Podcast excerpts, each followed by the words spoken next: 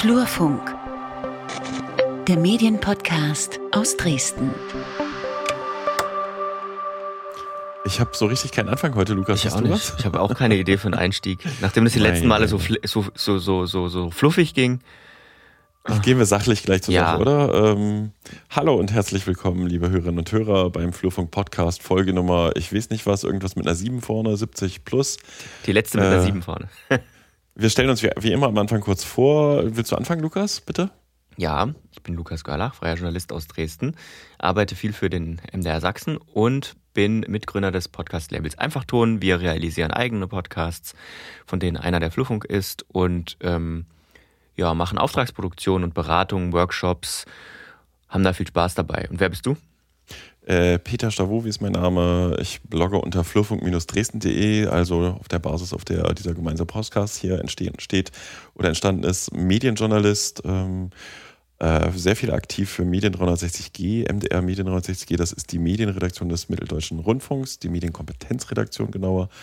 Äh, ja, und ich treffe mich einmal die Woche mit Lukas, hier meistens in der Videoschalte inzwischen und wir besprechen Medienthemen aus Mitteldeutschland oder auch manchmal weitergefasst. Und heute haben wir ein Thema, äh, das, mich, äh, das mich wirklich Nerven kostet, äh, Zeit und Nerven, nämlich das Thema Markenrecht. Das hast du dir selber ans Bein gebunden.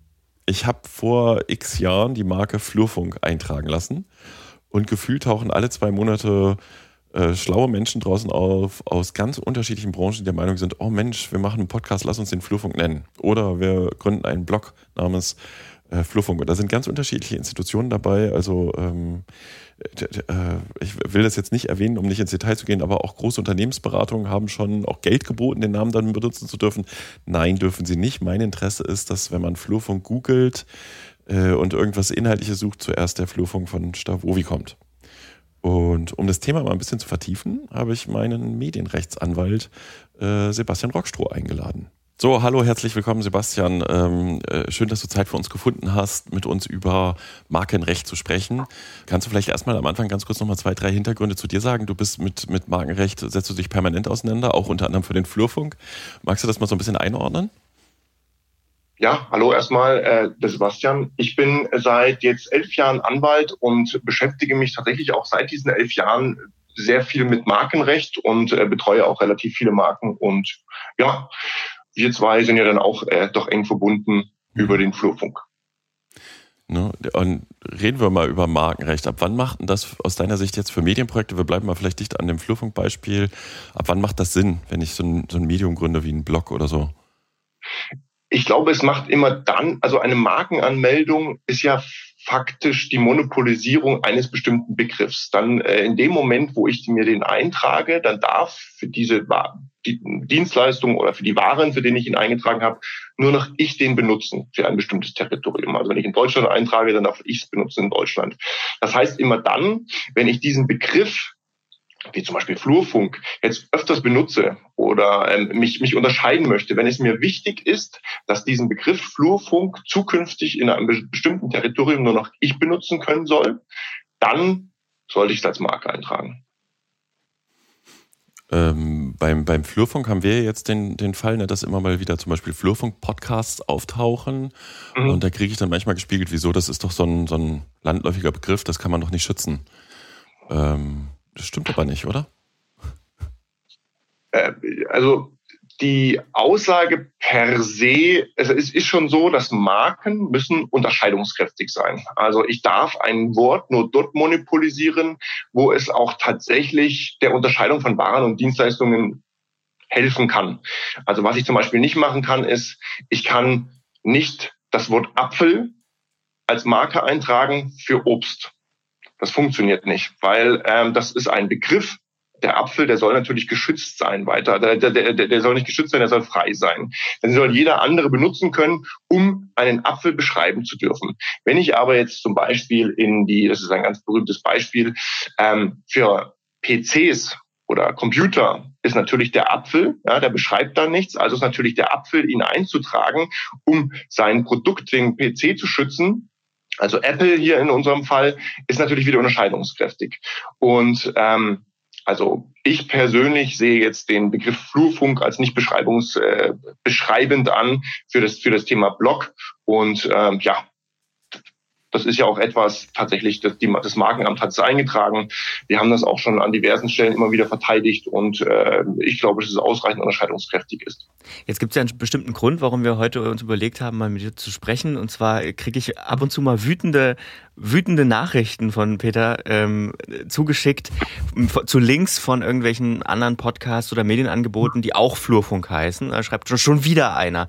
Und ich frage mich dann immer, können die denn vorher nicht googeln?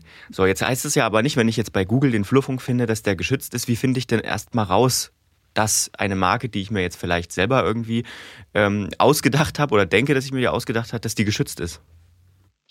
Also tatsächlich würde ich immer an allererster Stelle, ich würde es googeln. Ich würde tatsächlich immer erstmal Begriffe googeln. Gibt es denn da schon jemanden am Markt, der unter dem Begriff Flurfunk tätig ist?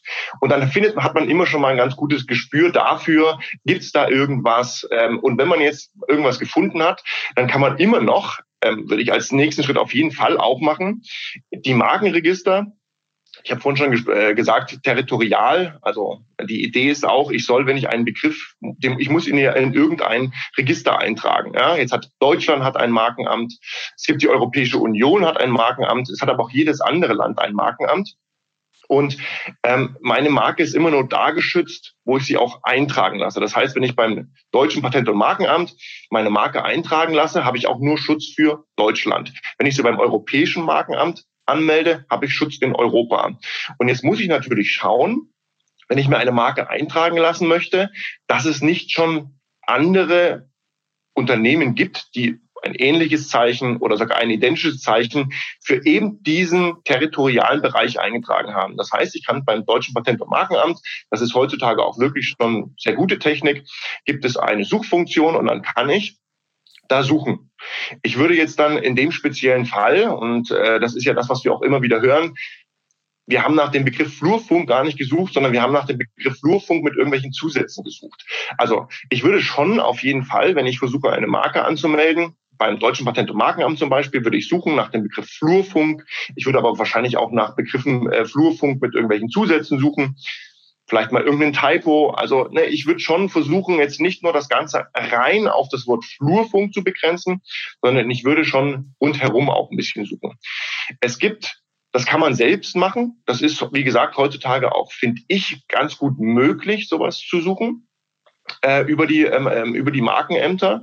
Es gibt aber auch Unternehmen, die genau sowas anbieten, weil es ist faktisch nicht nur der Begriff Flurfunk geschützt, sondern es ist sozusagen es geht ja immer um Verwechslungsgefahr. Es soll niemand irgendein Zeichen benutzen können, das zu meinen Leistungen, die ich anbiete und für die ich meine Marke eingetragen habe und zu dem Begriff, den ich dafür nutze, hier bei uns Flurfunk, zu dem ähnlich ist. Weil es geht ja nicht nur um Identität, sondern es geht ja faktisch darum, die Marke soll ja, ähm, die Leute sollen den Flurfunk lesen, das, dafür melde ich meine Marke an und sollen den, sollen direkt den Connex herstellen. Ach, das ist doch der Peter Stavogi.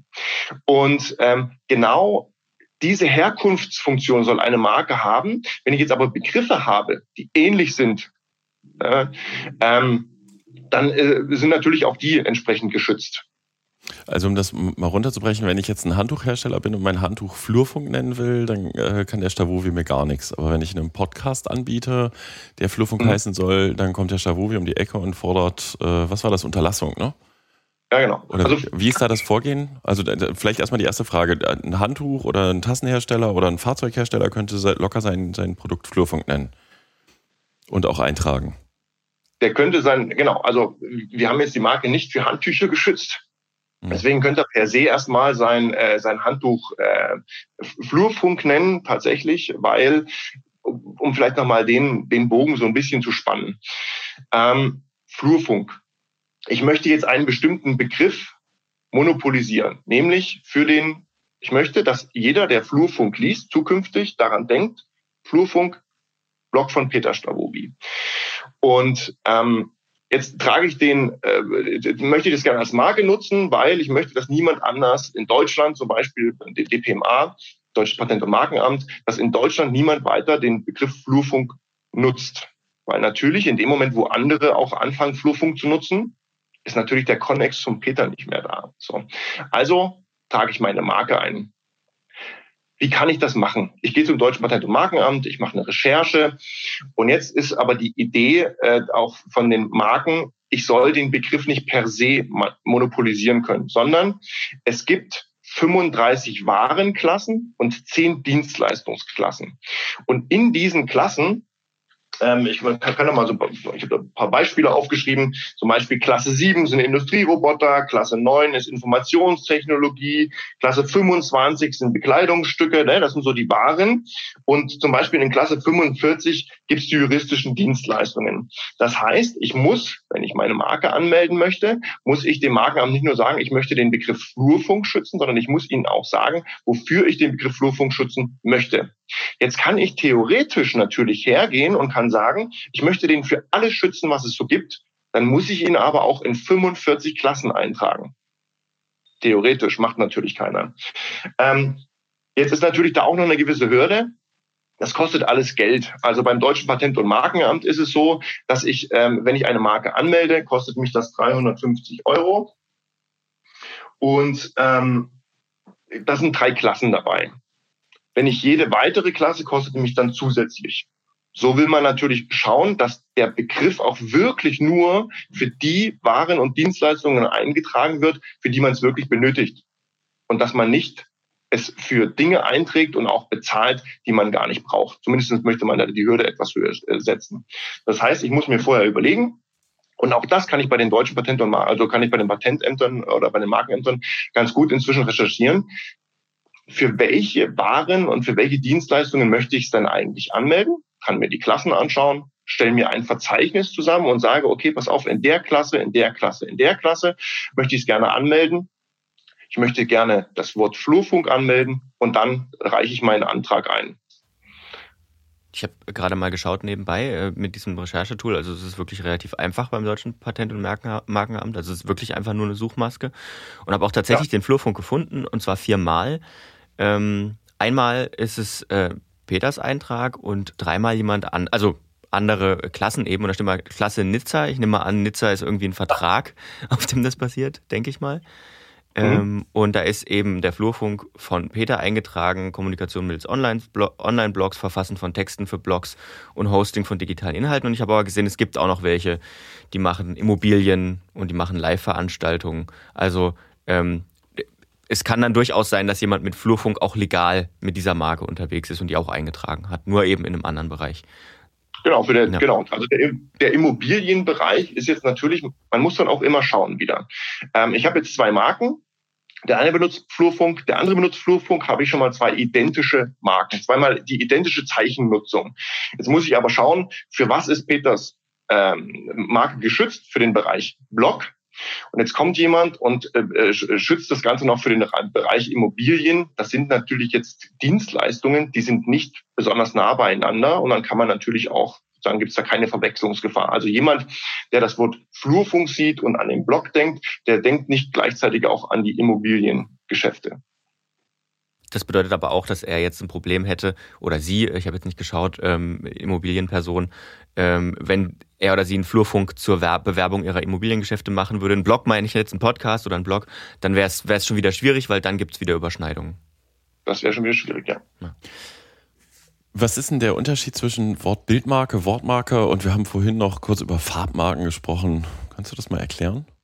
Genau, also ich kann tatsächlich eine ganze Reihe von Marken anmelden. Also viele denken natürlich immer direkt erstmal an irgendwelche Wörter. Coca-Cola, Adidas, aber auch bei Adidas haben wir natürlich schon auch die drei Streifen. Ja. Ähm, es gibt tatsächlich eine Vielzahl von Markenarten, die ich eintragen kann. Wortmarken, Bildmarken, es gibt Formmarken, Farbmarken, Hörmarken. Also ähm, jeder kennt wahrscheinlich den Jingle der, ähm, der Telekom. Und wenn wir jetzt mal ganz speziell auf das Thema Wortmarke, Bildmarke gehen. Klar, denkt erstmal jeder, ich habe ein, eine Bildmarke, ist ein Bild, also irgendein, irgendein Bild, das ich gerne anmelden möchte. Ähm, während eine Wortmarke wirklich das spezifische Wort, diese Buchstabenfolge ist dann geschützt. Ähm, wir haben Flurfunk als Wortmarke angemeldet. Also tatsächlich, wenn ähm, jetzt jemand anders den Begriff Flurfunk benutzt, muss man halt immer schauen, für welche Leistungen nutzt der Dritte das Ganze und sind diese Leistungen, weil ich habe ja wirklich ein komplett identisches Zeichen, das Wort Flurfunk zu dem Zeichen Flurfunk, was der andere benutzt und welche, welche, äh, welche Leistungen ähm, erbringt er jetzt und dann muss man schauen, ob das verwechslungsfähig ist oder nicht und je nachdem hat der Peter dann ein Verbietungsrecht. Ich kann aber gleichzeitig, kann ich auch ein, eine Bildmarke anmelden, die natürlich ein Wort enthält. Also ich könnte theoretisch ein Logo machen und könnte darin das Wort Flurfunk integrieren. Aber in dem speziellen Fall ist dann nicht das Wort Flurfunk geschützt, also das Wort, sondern es ist das Bild. So wie das Bild abgebildet ist, so ist es aber auch geschützt. Das heißt, wenn jetzt jemand anders ein etwas, auch ein Bild Flurfunk benutzt, dann sind diese beiden schon mal nicht, also in den wenigsten Fällen identisch, weil es ist ja nur das ganz spezielle Bild geschützt und nicht das Wort Flurfunk.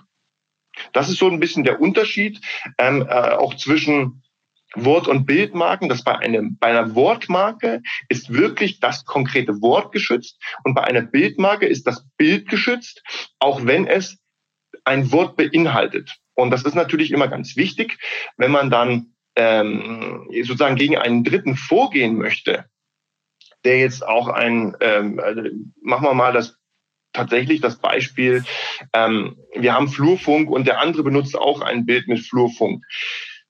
Wenn ich das Wort nutze, ich habe Flurfunk eingetragen, jetzt nutzt ein anderer ein Bild Flurfunk, ja gut, dann habe ich wieder Identität, weil ich habe das Wort Flurfunk geschützt, wirklich komplett Flurfunk. Wenn ich jetzt auf den, ähm, auf den Punkt komme, wie, ich hätte nur ein Bild eingetragen, dann ist wirklich nur das konkrete Bild geschützt und dann hätte ich von den Zeichen schon gar keine Identität mehr, sondern nur noch Ähnlichkeit. Und habe natürlich dadurch in gewissem Maße ein weniger an Schutz. Wenn ich ähm, noch eine Frage zu dieser äh, Geschichte, ja. wo ich das eintrage, weil ähm, du hast vorhin gesagt, ich kann das in Europa eintragen lassen, ich ja. kann das sozusagen im deutschen Patent- und Markenamt eintragen lassen. Wenn ich das jetzt hier in Deutschland geschützt habe äh, und mhm. jemand meldet aber in Europa was an, das geht dann nicht oder ist, äh, siegt dann der höher geordnete sozusagen? Wie, wie sieht es aus? Also tatsächlich haben wir da natürlich in, äh, in Europa so eine gewisse Sonderstellung, weil ich habe natürlich die, die Mitgliedstaaten und gleichzeitig habe ich, also jedes Land hat sein eigenes Patent- und Markenamt und gleichzeitig habe ich aber auch das Europäische Markenamt. Wenn ich jetzt in Deutschland oder in irgendeinem anderen Mitgliedsland eine Marke eingetragen habe, und jetzt, tragt, jetzt kommt jemand später und versucht in Europa eine identische oder eine ver verwechslungsfähige Marke einzutragen. Ähm, dann kann er das nicht, weil er beansprucht ja Schutz für Europa, aber in Deutschland ist die Marke ja schon vorher eingetragen gewesen. Ähm, wenn ich jetzt ähm, das ist ganz wichtig zu verstehen. Wenn ich eine Marke eintrage, ich muss mich immer selber, ich muss immer selber schauen, ob es andere gibt, die schon eine Marke eingetragen haben. Das heißt, das, das, das Markenamt macht das nicht, das prüft das nicht. Das Markenamt würde in dem speziellen Fall in Europa wahrscheinlich sogar die Marke Flurfunk eintragen. Und dann müsste der Peter, weil er seine Marke ja schützen will, müsste er jetzt hergehen, müsste beim Europäischen Markenamt äh, anmelden, Achtung, ich habe hier schon eine Marke, wird Widerspruch eingelegt. Und dann stellt das Markenamt, das Europäische Markenamt, beziehungsweise auch der Markenanmelder stellt fest, oh, da gab es schon eine Marke irgendwo in der Europäischen Union, ähm, in einem Mitgliedstaat, und dann kann er keine europäische Marke eintragen. Was er aber machen könnte, ist, er könnte dann seine Marke, die er da in Europa angemeldet hat, nehmen und könnte die in jedem Land in der Europäischen Union noch anmelden in dem der Peter nicht ist. Das würde gehen. Aber ansonsten widersprechen sich die beiden Marken, weil Europa ja Deutschland beinhaltet. Wenn ich jetzt, ich habe auch noch so eine hypothetische Frage angenommen, ich mache zehn Jahre lang einen Blog, trage die Marke nicht ein und dann taucht ein neuer Typ auf, macht einen Blog und trägt die Marke ein. Hätte ich dann noch eine Chance, das irgendwie zurückzudrehen, das Rad? In, in Deutschland ja. Äh, das ist jetzt, äh, also in Deutschland gibt es auch die Benutzungsmarke. Ähm, ich kann sozusagen in Deutschland nicht nur Markenschutz erwerben dadurch, dass ich eine Marke beim Markenamt eintrage, ist natürlich die einfachste Möglichkeit. Ich trage sie ein, sie ist im Register und sobald es irgendwo eine Verletzung gibt, einen Dritten gibt, der eben dieses Zeichen benutzt, kann ich sozusagen meine Markeneintragung rausziehen und sagen, schau mal hier, ich habe Markenschutz. Es kann aber Markenschutz in Deutschland auch dadurch entstehen, dass ich eine Marke benutze und dadurch im Verkehr eine Unterscheidungskraft erwirke. Also machen wir mal wieder dieses Beispiel von Adidas mit den drei Streifen. Nehmen wir mal an, Adidas hätte die drei Streifen nicht eingetragen, sondern würde halt tatsächlich immer auf seine Schuhe die drei Streifen machen. Und irgendwann sagt dir jeder, keine Ahnung, Person, die du auf der Straße triffst, die Schuhe mit den drei Streifen, das ist Adidas wieder diese Herkunftsfunktion. In dem Moment, wo sich das im Verkehr so durchgesetzt hat, dass die Leute auch ohne Eintragung, dass die Leute wissen, der Block Flurfunk, das ist doch der Stavovi, dann hat es sich im Verkehr so durchgesetzt, dass man auch Markenschutz erworben hat. Ohne Eintragung in Deutschland. Ähm, das heißt, ich könnte in dem speziellen Fall auch tatsächlich daraus gegen den Dritten vorgehen, der da seine Marke angemeldet hat. Das ist natürlich aber dann auch wirklich schwierig nachzuweisen. Man muss dann nachweisen, wie lange man es benutzt hat. Man muss ähm, Umfragen durchführen. Man muss ja irgendwie nachweisen, tatsächlich der Verkehr, wenn der Flurfunk liest, der denkt schon an mich. Deswegen ist die Markeneintragung und ich meine, so teuer ist es dann auch nicht, ist natürlich immer die deutlich einfachere Möglichkeit, ähm, ja, Markenschutz zu erlangen. Ja, zum Schluss vielleicht noch eine, eine letzte Frage. Äh, wenn ich jetzt ähm, das Markenrecht habe und jetzt taucht halt jemand Neues auf, würde ich gerne nochmal ganz mhm. kurz äh, erklären, wie setze ich mein Recht jetzt durch? Ne, also ähm, wir schreiben die dann ja jedes Mal an und äh, fordern zur Unterlassung auf. Was passiert zum Beispiel, wenn sie dann, äh, also ne, da muss ich mich auch drum kümmern, wenn sie dann äh, nicht reagieren zum Beispiel. Wie, was, was, wie viel Aufwand bedeutet das und wie lange dauert das oder was ja, sind da also, so Möglichkeiten? Hm? Ja, genau. Also dass die Marke eingetragen ist, führt ja per se erstmal nicht dazu, dass ein anderer sie auch benutzt. Sie gibt mir diese Marke, die eingetragen ist, gibt mir erstmal das Recht, jeden anderen in Deutschland, bei uns ganz speziell, von der Nutzung dieses Zeichens auszuschließen für den Bereich Blog. Das heißt auch, ich muss dieses Recht natürlich oder du musst dieses Recht natürlich auch durchsetzen. Wenn ein Dritter dieses Zeichen benutzt, dann passiert per se erstmal gar nichts, solange bis du aus deinem Markenrecht gegen diesen Dritten vorgehst. Und in dem Moment, wo er die Marke oder das Zeichen benutzt, ähm, kannst du hergehen, kannst ihn anschreiben, kannst ihn auffordern, dass er die Nutzung des Zeichens unterlässt, weil du hast ja das Recht in Deutschland für Blogs und ähnliche Bereiche, ähm, das Zeichen entsprechend nutzen zu dürfen. Wenn er jetzt darauf gar nicht reagiert oder wenn er jetzt zurückschreibt, äh, kann, mache mach ich trotzdem, dann gibt es natürlich noch die Möglichkeit, ich kann das Ganze auf der einen Seite natürlich eskalieren und kann jetzt äh, einen Anwalt beauftragen, dass, dass, dass er nochmal den anderen abmahnt. Man nennt es Abmahnung. Also faktisch gibt man dem anderen jetzt die Möglichkeit, bevor ich jetzt zu einem Gericht gehe und mein Recht durchsetze gegen dich, ähm, gebe ich dir nochmal die Möglichkeit, es jetzt hier zu unterlassen. Deswegen auch, wie du zu Recht gesagt hast, Unterlassungserklärung. Das, was man macht, ist, man sagt dem anderen, hör auf jetzt, meine Marke zu nutzen und unterschreibe mir hier einen Vertrag, ähm, dass du es zukünftig unterlassen wirst. Das ist rechtlich heutzutage erforderlich, dass sozusagen dieses, diese Verletzung aufhört. Und äh, wenn auch das nicht passiert, geht man zu einem Gericht und trägt natürlich seinen Sachverhalt vor. Und ähm, das Gericht entscheidet dann darüber, ob der andere es zu unterlassen hat, ähm, das Zeichen in der Art und Weise, wie er es benutzt hat, zu äh, weiter zu nutzen Mhm. Das ist die Vorgehensweise. Vielen Dank. Da habe ich jetzt eine Menge über Markenrecht gelernt und überlege jetzt auch mal vielleicht das ein oder andere eintragen zu lassen. Ja, und ich bitte alle, die, die den Flurfunk-Podcast starten wollen, vielleicht erstmal kurz Google zu benutzen und beim deutschen Patent und Markenamt irgendwie zu recherchieren. Sebastian Link in den Show Notes. Link in den Show Notes. Genau. Vielen, vielen Dank. Ne? Äh, wir sprechen jo. uns. Danke dir. Machen wir. Ja, tschüss. Tschüss. Jo das war auf jeden Fall erhellend und spannend, hoffe ich. Ähm, ich glaube nicht, dass es irgendjemand davon abhält, auch einen Flurfunk-Podcast zu gründen, der ja, eben nicht so schlau ist, ja erstmal zu googeln. Ja, dazu müssten Sie den Podcast erstmal hören. Aber es hat natürlich den Vorteil, du könntest mit so einem schnippischen Seitenkommentar dieses, diesen Link anhängen und sagen, für weitere Informationen. Du wirst, du wirst es gar nicht glauben, mir tut es ja manchmal leid, weil da sind echt coole und schicke, ambitionierte Projekte ja. dabei und es tut mir echt leid, denen da einen Stock in die Speichen schmeißen zu müssen. Aber, ich aber wir haben es gerade halt gehört. Interesse. Also. Wir haben es gerade gehört, ne? Erstmal googeln, das hilft. Also das machen wir oder mache ich auch bei jedem, bei jedem Format einfach nur aus Eigeninteresse auch, weil ne, ich finde, wenn man einen coolen Namen irgendwie hat oder glaubt, man hat einen coolen Namen und googelt das und man findet schon 800 andere Sachen, dann ist es vielleicht doch nicht mehr so unique irgendwie. Ne? Also ich, das kann einem dann auch nicht unbedingt helfen, selbst wenn das jetzt nicht, vielleicht die anderen nicht eingetragen sind, weißt du? Ja. Naja, gut, wir haben da noch eine Rubrik, vielleicht sollten wir uns den Markennamen, worüber wir noch hätten reden können, schützen lassen. Das geht bestimmt nicht. Worüber hätten wir denn noch reden können? Wir hätten noch reden können über zwei Podcasts, die neu gestartet sind. Ach, Podcast, das Ja. hat doch keiner. Na doch. Das braucht doch keiner. Offenbar- ist das nicht tot, dieser Hype? Ist ja Weiß nicht ich nicht. vorbei? Weiß ich nicht, hätte sonst zum Beispiel sächsische.de jetzt noch einen Podcast gestartet. Die haben ja schon einiges im Po- Portfolio. Und ähm, es gibt jetzt einen Politik-Podcast, der heißt auch so, Politik in Sachsen. Genau. Ja, und das macht die, die Politik-Ressortleiterin und auch Mitglied der Chefredaktion Annette Binninger, die wir, glaube ich, damals zur Landtagswahl auch im Podcast schon mal kurz hatten, ähm, die sich äh, vorgenommen hat, einmal die Woche über brennende Themen der Landespolitik zu sprechen. Und in der ersten Folge, also es gibt eine Nullfolge, wie man das ja macht, wenn man einen Podcast startet, wo eine Minute lang erklärt wird, was der Podcast ist. Podcast ist. Und in der ersten Folge spricht sie rund eine Stunde mit dem äh, sächsischen Innenminister Roland Wöller. Und ich sage dir, mir hat's echt gefallen. Sehr Ja, spannend. Wenn du dich auch. für Politik interessierst, Daumen hoch, gerne mehr davon. Ja, auf jeden Fall. Und ein Podcast kommt von der TLM, der Thüringer Landesmedienanstalt. Ähm, die macht eine Podcastreihe zu ihrem 30. Geburtstag.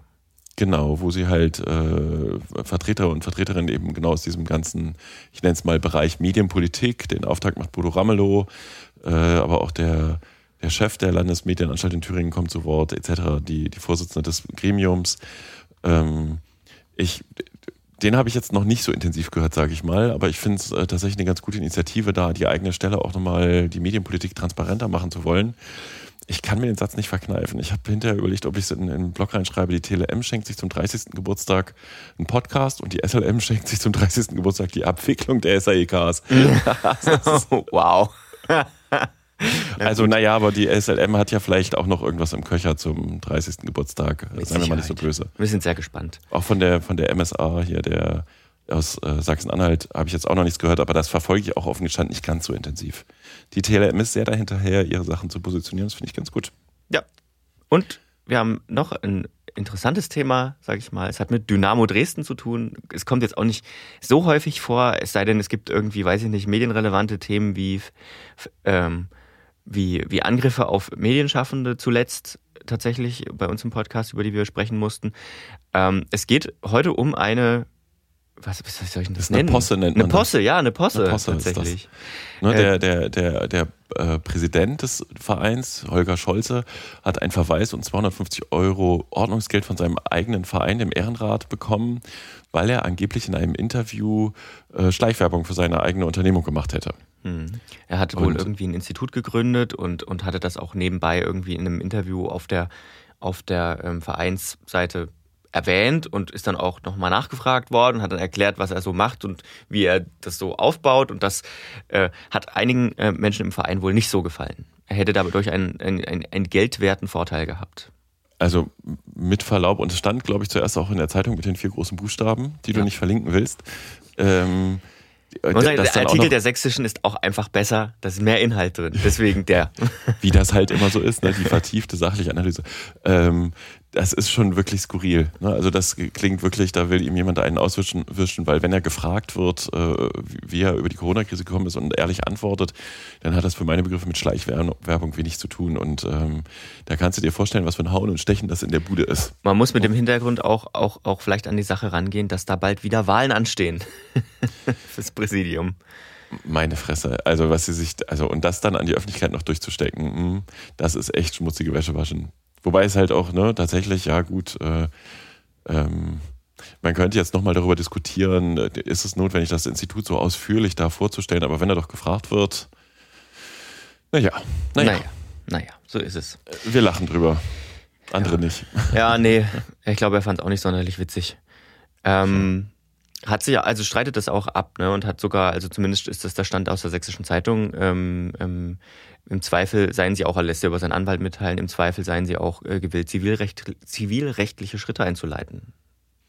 Ja, das ist, äh, wenn wir jetzt über Krisenkommunikation sprechen, du musst dich natürlich abgrenzen und wehren. Ähm, ich weiß nicht, ob das die souveränste äh, Reaktion ist, aber ich, so tief stecke ich jetzt im Thema auch nicht drin. Wir lassen das mal dabei. Also es ja. ist eine lustige Posse aus unserer Sicht, äh, zeigt viel darüber, wie so Vereins, äh, vereinsinterne Sportsfreunde miteinander umgehen, wie sportlich die sind. Ähm, ist schon ein ziemlich harscher Na, Schritt, finde ich. Es steckt halt auch wirklich, also man muss es halt wirklich auch sagen im Fußball, ne, und wir reden jetzt wieder von einem jetzt frisch gebackenen Zweitligaverein, da steckt eine Menge Geld drin. Wirklich. Also eine Menge auch Lokalpolitik, sag ich mal. Und eine Menge lokales Geld. ja. So, sind wir schon durch, oder? Haben wir noch Sind irgendwas, worüber wir sprechen können? Nee, ich glaube nicht. Ich glaube nicht. Also äh, schickt uns gerne Themenanregungen, wenn wir mal was über was vertieft sprechen können, aber schickt uns auch gerne ähm, was, was euch so auffällt. Das würde uns sehr freuen. Das können wir dann auch in dieser Rubrik mal mit, mit abhandeln, weil wir nehmen auch, also ich sag mal, diese Rubrik besteht, besteht ja aus dem, was Peter so nebenbei äh, im Blog verblockt, wenn keine Podcast-Episoden sind, äh, und aus dem, was wir uns gegenseitig in unserem kleinen Chat hin und her schicken. So. Die also, niemand mehr lesen kann, genau. Ja, schickt uns gerne, schickt uns gerne auch Links, wenn euch was auffällt, was interessant sein könnte. Äh, und unterstützt uns. Auf Steady kann man das tun. Da kann man so ein paar, ähm, hat man so ein paar Monatsunterstützungsoptionen. Da würden wir uns sehr freuen. Da gehen wir dann ab und zu mal von Bier trinken. Und das geht ja jetzt auch wieder. Das machen wir. Lukas, das machen wir. wir werden uns wiedersehen in Real. Ja, das sollten wir machen. Das ist wirklich lange nicht passiert. In diesem Sinne, liebe Hörerinnen und Hörer, danke fürs Zuhören. Ne, danke für die Treue. Und Falls Sie neu sind, herzlich willkommen. Wir bis nächste Woche. Nächste Woche. Ne? Tschüss. Tschüss.